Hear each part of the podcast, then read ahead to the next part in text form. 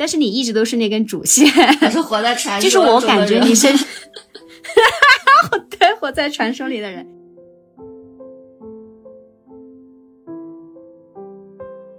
为什么我的人生就好像在一条既定的轨道上，它突然就脱轨了？我之前跟你介绍的也是说，嗯，我觉得我很多次的选择都是一种脱轨的状态，就是别人时常是无法理解的。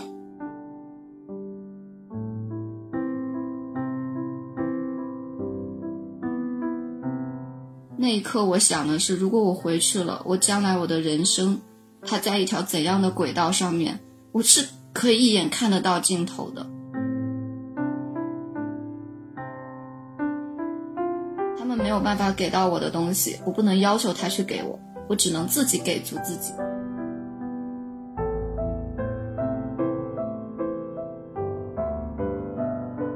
这些问题只有你自己能够去面对，然后也只有你自己能够帮你自己走出来。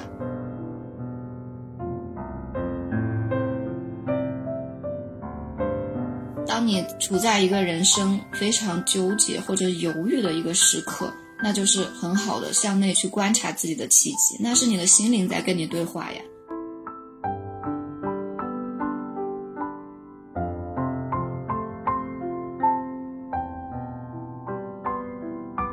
朋友，我们又见面啦！我是 Martina，欢迎收听十二月 December 的播客。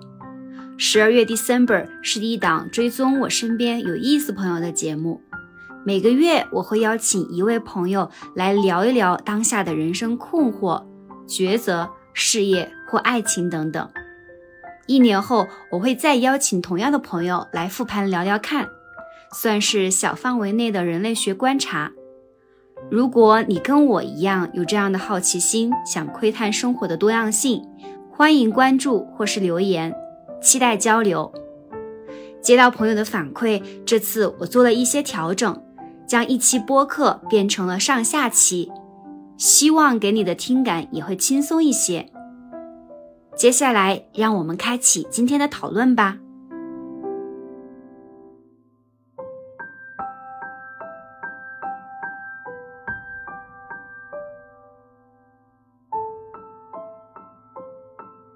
非常感谢西哥今天可以那个抽个时间，我俩来聊一聊，对你的这个生活是非常感兴趣。啊我之前会经常跟身边的朋友会提到，就是对身心灵感兴趣的朋友会提到，说我有一位朋友他在道观里面修道，然后大家对你的这个经历都感觉非常的好奇，对，然后也想通过这个机会来一窥一下你这个生活里面的这种有趣的东西。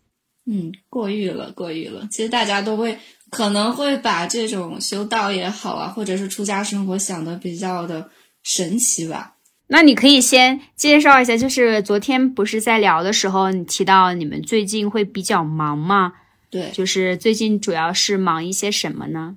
主要昨天是二月十五嘛，然后是我们道祖圣诞，就是在道教里面最高的三清之一。就是元始天尊、灵宝天尊，然后道德天尊。道德天尊他也是很多人就比较熟悉的老子，老子是他的化身之一。所以，嗯，昨天就相当于是道祖圣诞，对道教来说是一个非常重大的一个节日。然后一般都会举行一些呃斋教仪式去庆祝这个老君圣诞。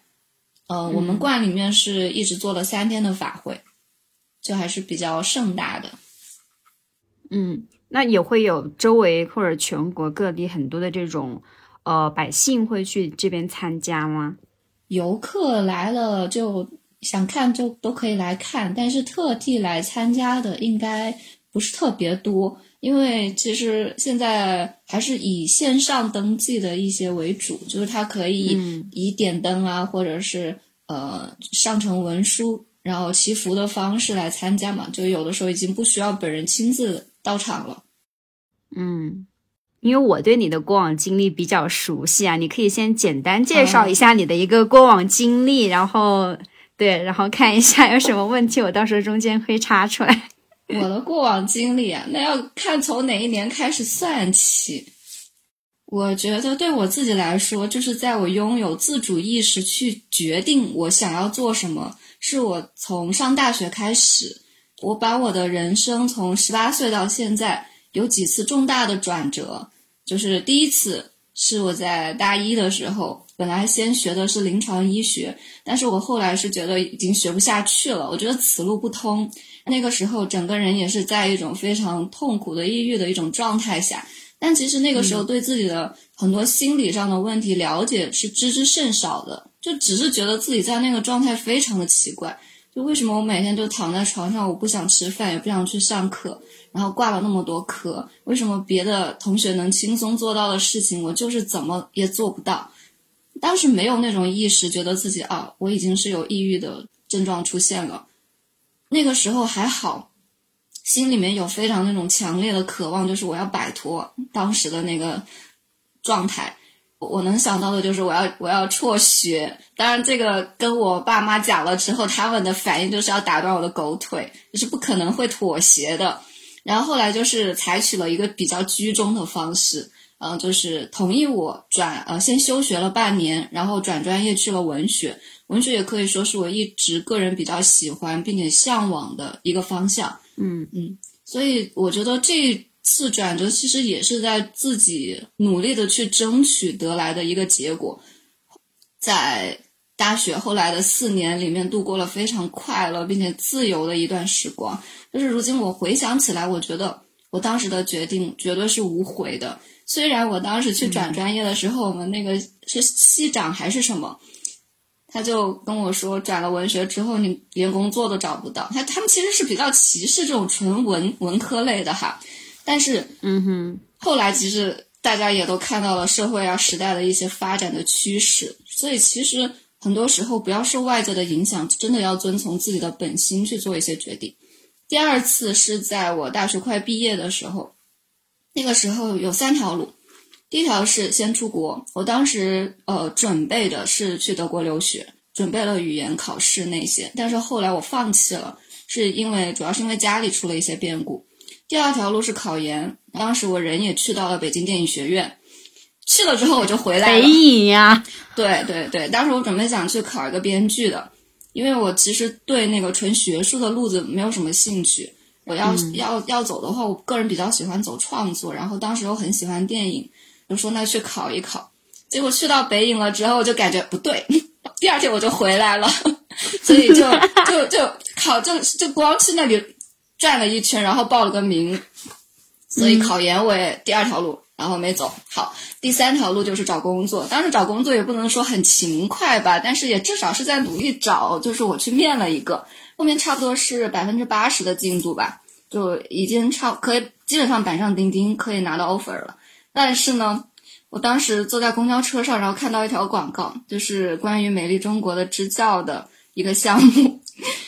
当时我的第一反应就是啊，我要去这个，我要去支教，我要去做，我做一件我以后可能永远不会再有机会，也有那个心情和那个勇气去做的事情。因为如果我去工作的话，我可以预想到未来我的人生是什么样子的。但是我觉得那一刻我想要跳出来，所以我选择了去支教。支教相当于是嗯。我觉得对我人生来说也是非常宝贵的两年的时光，然后还遇到了就是像莫咩你这样的朋友。但是你说我当时为什么突然会起那个念头？其实我到现在我很多时候都没有想明白，为什么我的人生就好像在一条寂静的轨道上，它突然就脱轨了。我之前跟你介绍的也是说，嗯，我觉得我很多次的选择都是一种脱轨的状态，就是别人时常是无法理解的。如果顺着原来既定的走下去，那在他们眼里可能就是一条很安稳，甚至是比大部分人都要强的一条成功的路。好，那嗯，我到现在其实都没有想通这个问题，但是我觉得可能会在命运的某一刻，我会发现我过去所有的这些时间节点上，我做的这些决定，他们最后共同组成了我。将来的一条走向，而那条走向必然是通向我内心真正想要去追求的东西。我现在还看不到这个答案，但是我觉得顺着它往下走，总有一天我可以找到这个答案。第三次，也就是大家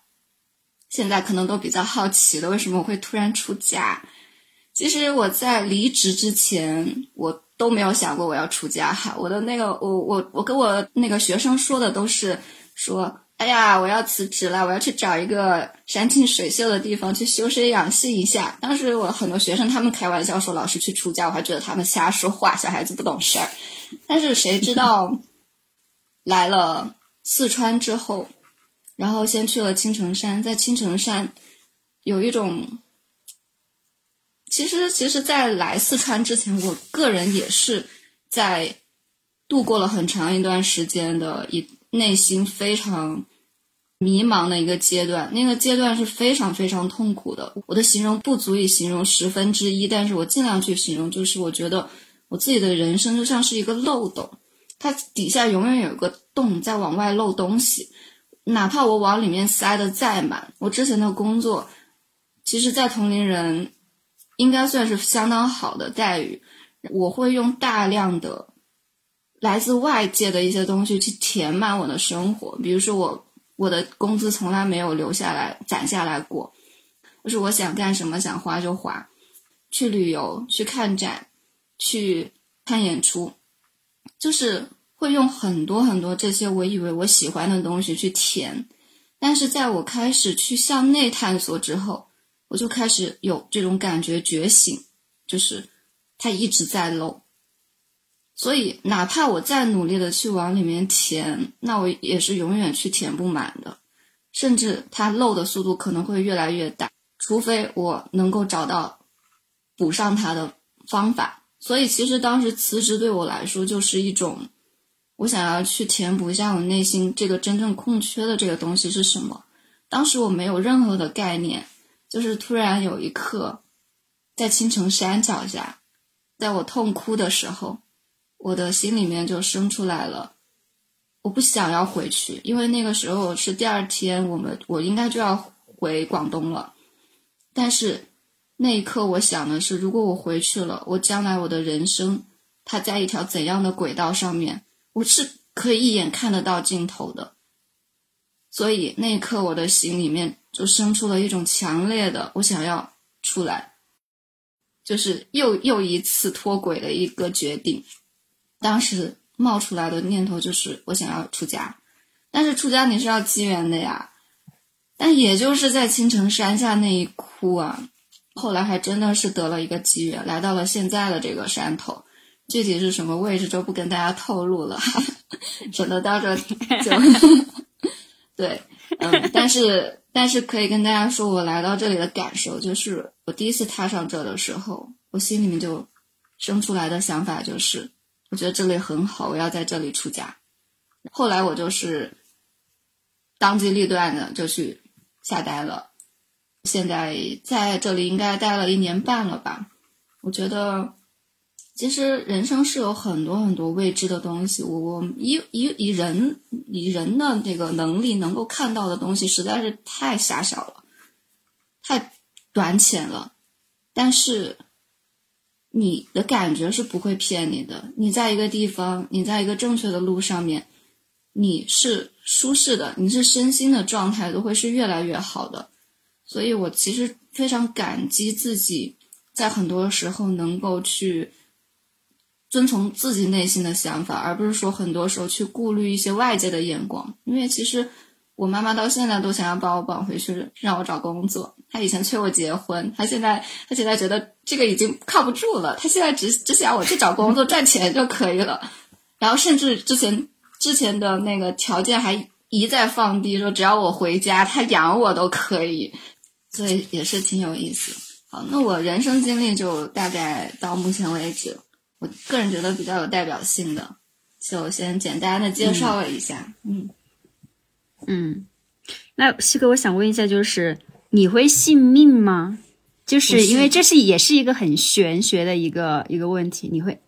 你分享一下？我信，我信命。首先，一方面，这个其实是我们宗教人士的一个信仰，就是。呃，它是有超出你人力范围之内，甚至超出你人能认识的极限的一些外在的一个更高的东西，它在运转这一切。对道家来讲，就是所谓的道。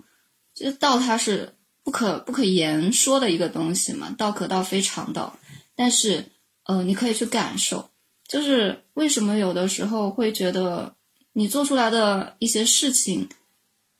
就是你会做出来的，甚至你同一个双胞胎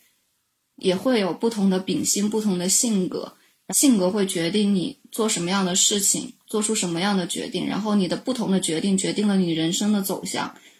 也就是决定了你的命运，它其实是在我们看来是有无数的因果、无数的缘分交织在一起的，它是一张大网，人在其中是非常非常渺小、不不可去挣脱的一粒尘埃而已啊！这是我的一个世界观。然后还有一个教授也说过比较有名的话，就是如果一个人他到了一定的年纪他还不信命的话，那一定是他的悟性不够。这你们可以去 看一看王德峰教授说的哈。对，就是我感觉我和王菊，我们俩跟这种神秘学的结缘，其实主要是从你这边开始的。从你最开始那个时候跟着依安老师学塔罗牌，然后让王珏去参加那个加牌，嗯，然后再到后面认识纯认识纯纯，我就感觉整个过程当中，我们是有被你去引导的那种感觉。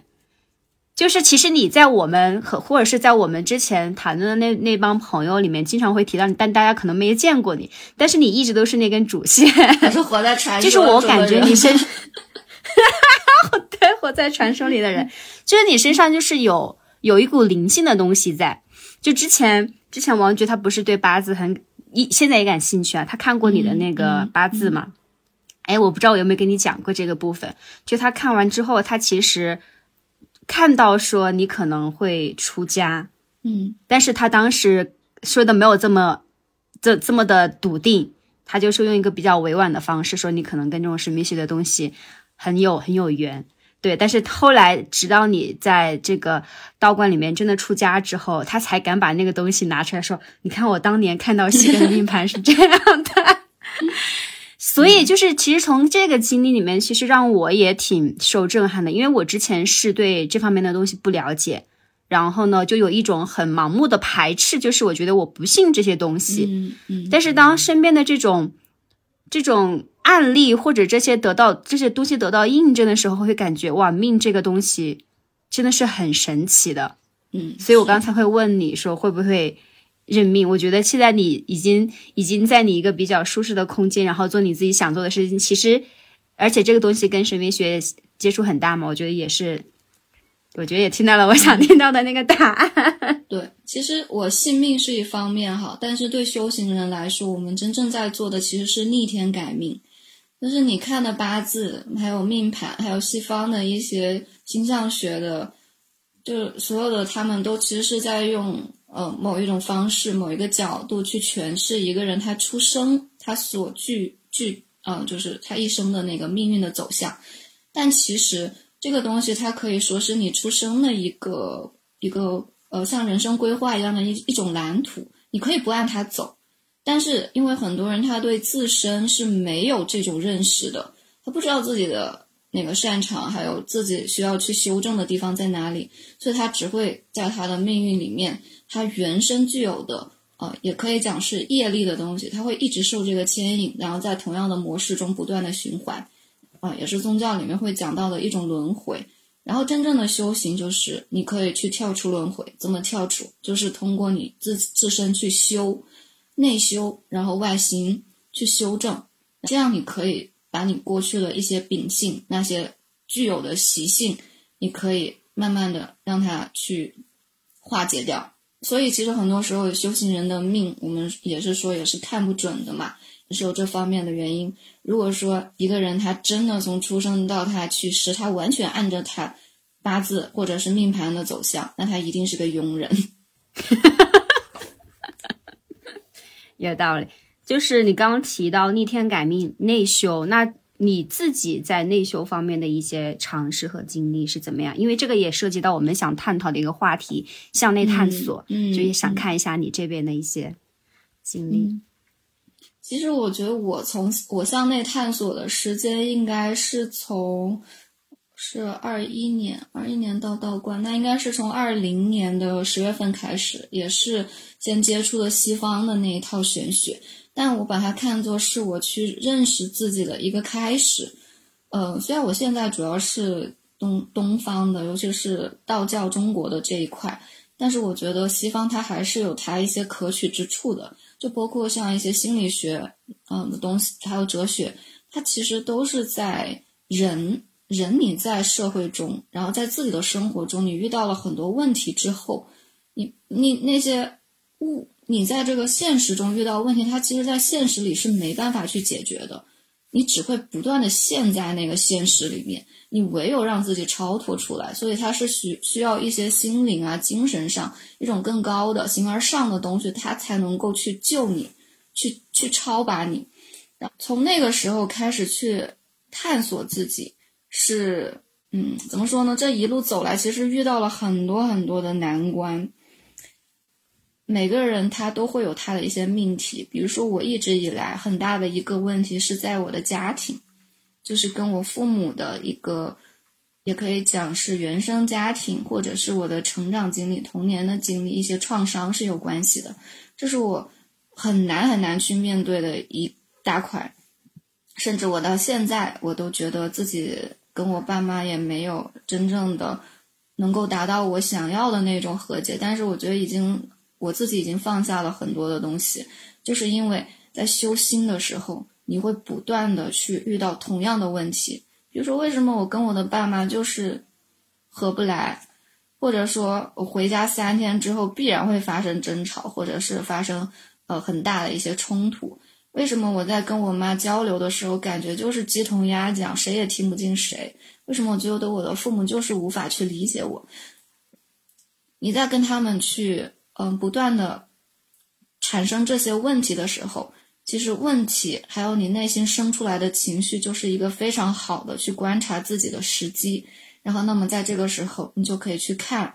为什么我会一直以那种生气的方式去，或者是以抗争的方式去面对我的父母呢？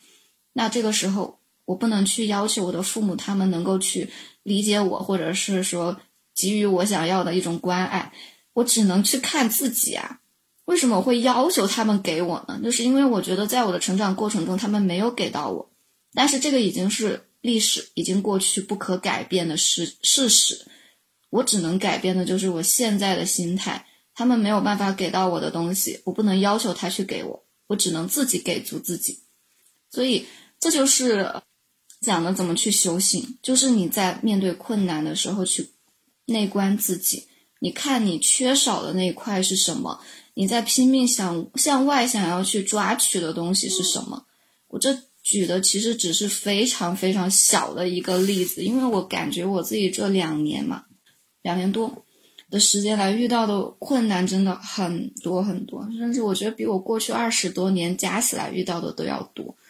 因为很多时候，这种这些事情是没办法跟别人言说的，我都只会自己躲起来一个人哭。你跟别人讲，不仅仅说是人类的悲欢无法相通的问题，其实更多的是这些问题只有你自己能够去面对，然后也只有你自己能够帮你自己走出来。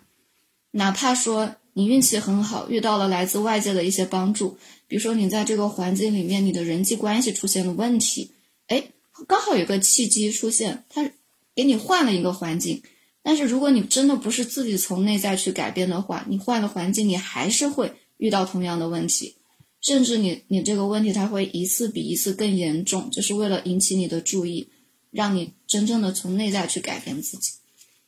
甚至还有很多问题是我觉得自己在出家之后才开始面对的。我以前从来没有这方面的意识，比如说金钱、物质。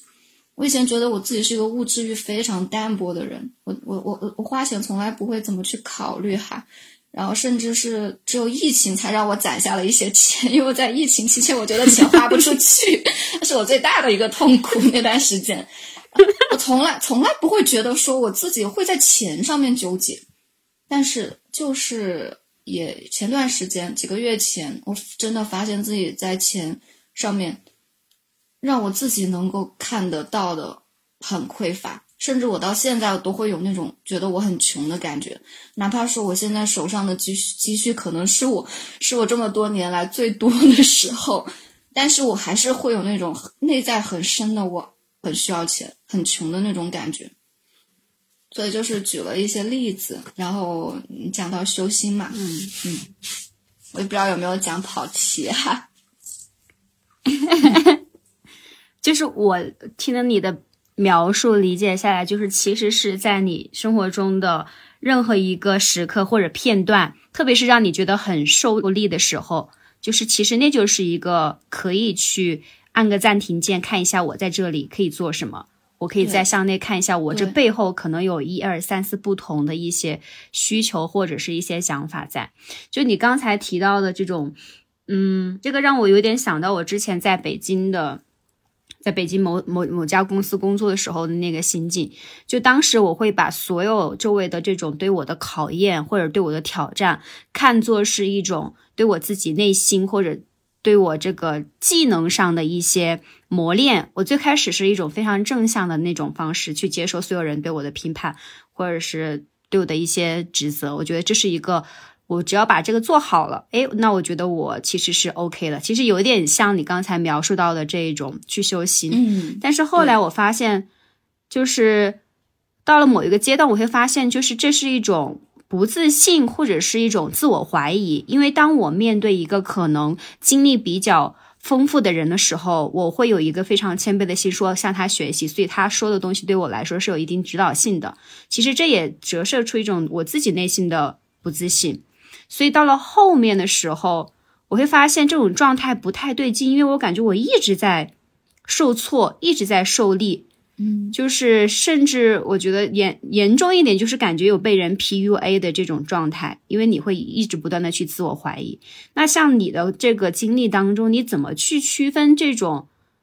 是一个合理范围内的，我可以去向内探索、修修自己的心，去看自己情绪后面的东西，和这种自我怀疑呢？其实最好的一个判断的标准就是你自己内在的感受。就比如说，你后面你觉得已经出现了，你感觉被 PUA 的时候，那就是你的方式需要去做调整了。其实，我们就是任何一种面对事情的模式吧，它其实很多时候是来自于我们过往的一些经历，还有你脑子中所产生的一些，就是你对这个世界、对很多事情的一些理解、你的看法，你认为我应该这样去做。但是其实头脑它是一个骗子，因为它永远是停留在你的潜意识，而我们都知道，潜意识其实只是人类的意识活动非常非常渺小的一块，就是按冰山理论，它是不到百分之五的。那更多的人的意识活动是在你的潜意识层面，但是甚甚至还有更深层的，但是你在这个层层面的一些意识活动，你是没有办法意识到的，你能够意识到的永远是你的潜意识。所以你觉得你的这个方式在当时是合理的，但是你会发现，我一直按照我认为对的方式走，为什么到了某一个点我走不通了？我会觉得很痛苦，我会觉得我好像哪里出了问题。那这个时候就是你的状态、你的感受，它这个真实的东西，它在告诉你你需要改变了，你需要去观察你原来的意识活动是什么样子的，为什么它带你走向了一条走不通的死胡同？然后，当你去观察自己，就是用一个更高的视角去看待自己，把自己当做一个第三者，然后去看你的这个呃活动的一个模式的时候，你会意识到哪里有问题，接下来你就可以去修正。其实很多时候它是没有什么对错好坏之分的，它其实就是我觉得我们在这个世界上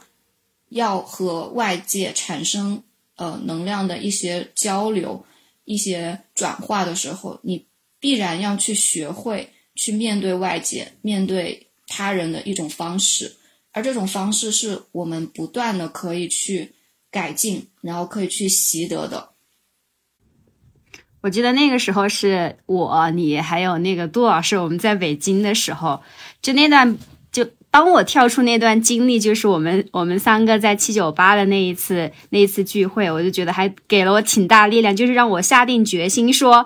啊，我要跳出来了。有个人，有两个人把我拉出来了，我就觉得还挺感激那个有两个已经跳在外面的人过得好像还挺好，然后可能就获得了很多的勇气。因为其实真的人很多时候他不愿意去改变，不代表说他现在的状态是好的是对的哈，他只是因为他待在他熟悉的地方，他以为他的熟悉是一种安全，是一种好。就我可以举一个我朋友的例子吧，就我当时在辞职之前，他是我的同事，他那时候状态其实也不太好，他就问过我类似的问题，就是他到底要不要辞职，然后去做他想做的事情。我不能给人意见的，我只能跟他去，就是其实也是一种引导，让他更多的去看自己内心真正想要什么。因为我给他任何一个意见，他都会后悔，他绝对会后悔，因为你听了别人的话，好。然后当时我就发现，怎么跟他说，他都还是会坚持继续他的工作。然后当时我就问他说：“那你现在觉得自己的身体状态怎么样？”他说：“还不错呀。”我说：“那好，那这个工作你还是可以先继续做的。”然后我就没有再说什么了。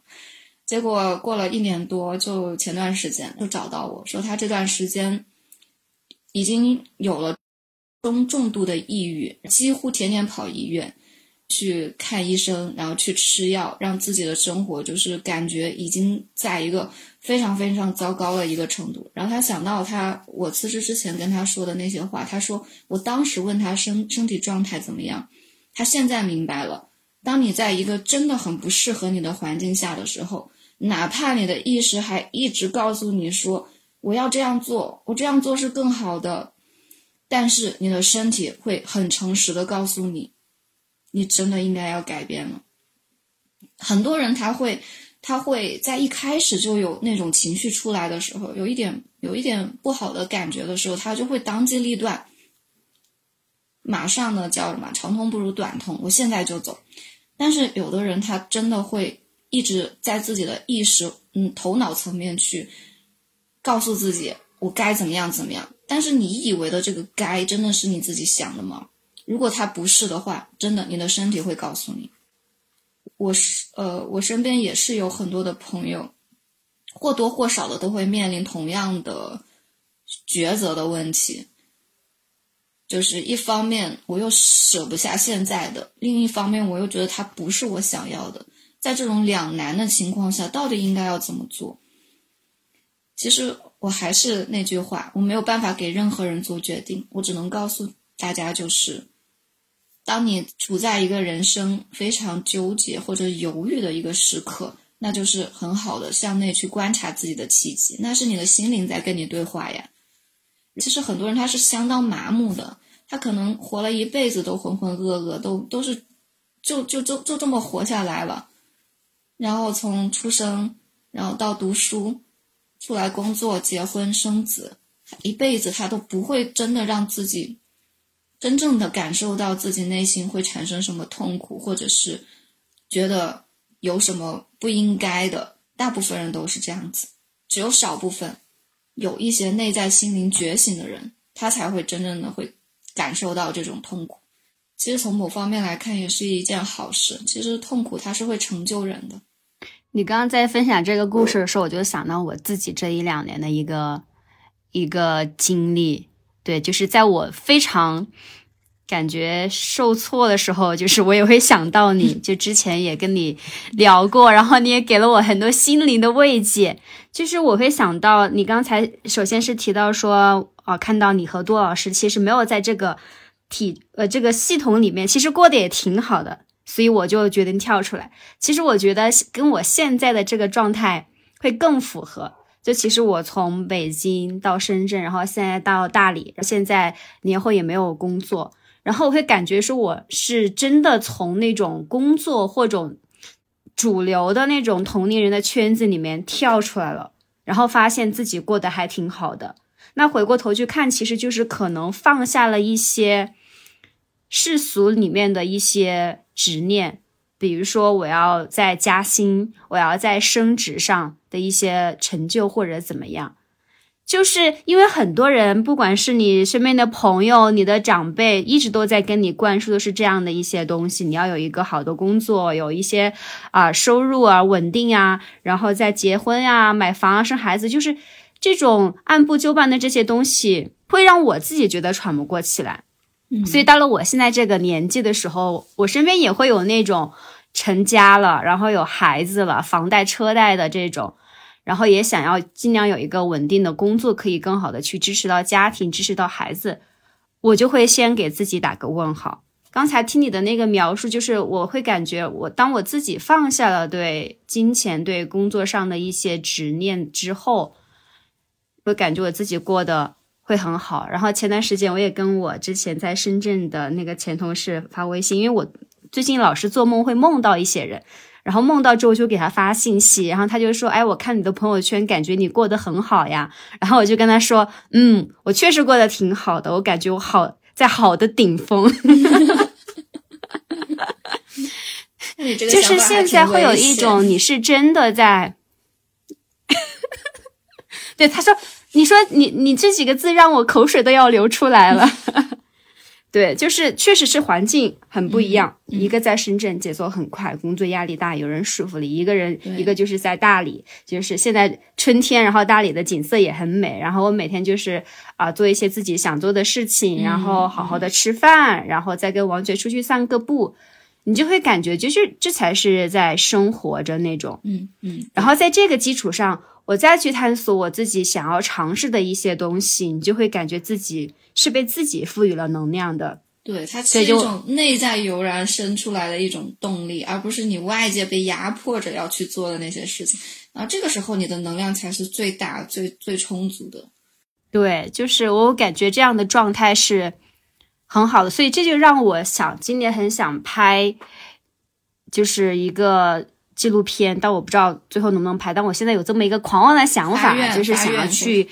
看、去记录。对，去记录不同人的一些生活的方式，可能是在大城市里面打拼的人，可能是像一些像我们这样的新大理人在大理过的这样的生活，可能还会像比如说像你这样的一种与众不同的生活方式，就是希望说能够让更多在这个这个漩涡里面的人看到说，哦，原来可以是跳出去的，跳去跳出去之后的生活可以依然是更加丰富，而且是更遵从自己内心的。我我有一个小的问题哈，首先就是你可以不用把那个跳出来，就是当做一个重点，因为他其实这样会引导很多人。他说：“那我原来的生活是不是就不好了？我一定要去改变。”你可以就是去记录不同的生活方式就行了，不用给他去下一个判断，什么这样跳出来，或者是那样是原来既定的。就是不需要有这样的一个评判，我们只是做一个观察者。然后第二个就是，我觉得其实你这个想做的跟我想做的有一个东西它很一致，我们或许可以合作一下。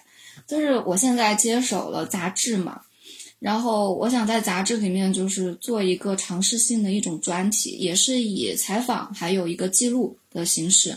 嗯，我我那个专题主要是想探讨的就是人在这个社会当中红尘。或者是在山间，然后甚至更大的，在这个宇宙下，人的位置是什么？它其实是跟道家的一种思想，就是我把它，呃，我把它的主题定为生生不息。就是其实说到底嘛，宗教也其实是为了指导人能够更好的生活，其实就是也是想要以这样这样一种能够去观察不同的人的生活方式，然后给更多的人一些他能够。让他看到不不一样的，或者是能给他一些参考，所以我觉得我们可以在这个方方向上面，我觉得还是挺一致的。然后，其实我在接手编辑部之前，我个人觉得文字的对我来讲哈，我觉得语言文字的能力是很有限的，因为它首先是人为的，人为的，那它就它就一定会有瑕疵，然后一定会有局限。然后，其次，语言文字能够表达真正的感受还有思想的东西，其实是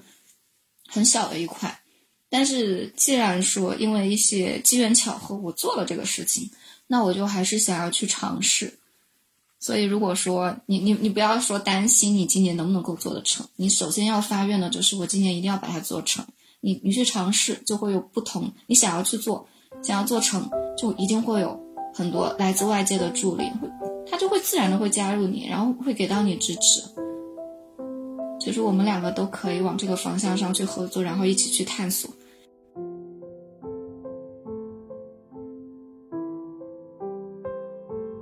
下一段，我们接着聊。